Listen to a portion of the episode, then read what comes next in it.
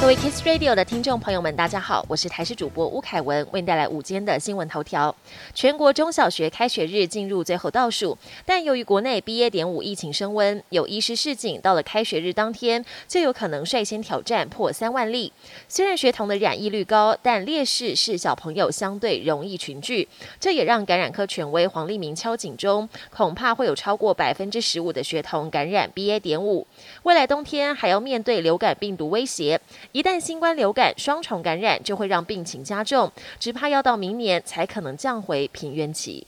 悠游国旅个别旅客住宿优惠活动从七月十五号上路之后，民众使用热度维持高档。交通部观光局宣布，九月八号为活动最后一天，民众想住宿优惠折抵开始倒数。观光局表示，悠游国旅个别旅客住宿优惠活动，民众先住宿先折抵，预算用完就会提早结束。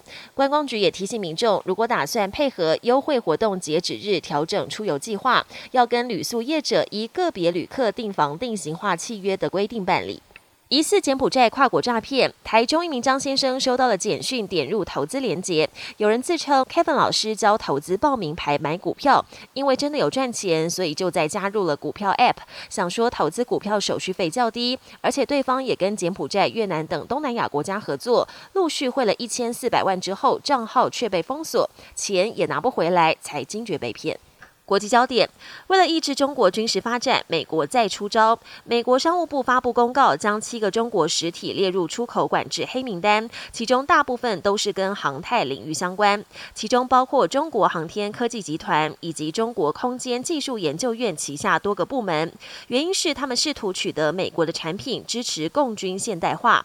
未来美国供应商对这些实体出货前，都要事先取得许可。猴痘疫情持续肆虐，全球八十个国家合计通报至少四点二五万个确诊个案。墨西哥和古巴则罕见传出确诊者死亡个案。不过，两国研判患者死因为其他疾病，跟猴痘无关。另外，继新冠疗法的试验之后，英国牛津大学也展开了猴痘药物的相关研究。团队获得英国政府三百七十万英镑的资助，要确认天花抗病毒药物能否有效治疗猴痘。印度也有航空母舰了。印度首艘国产航母“维克兰特号”将在九月二号正式下水服役。尽管工程进度严重落后，多次宣布延期，如今终于建造完成。外界对于印度的国防工业能力给予肯定，而印度也是继美、英、法、中、俄等国之后第六个能够建造大中型航母的国家。本节新闻由台视新闻制作，感谢您的收听。更多内容请锁定台视各节新闻与台视新闻 YouTube 频道。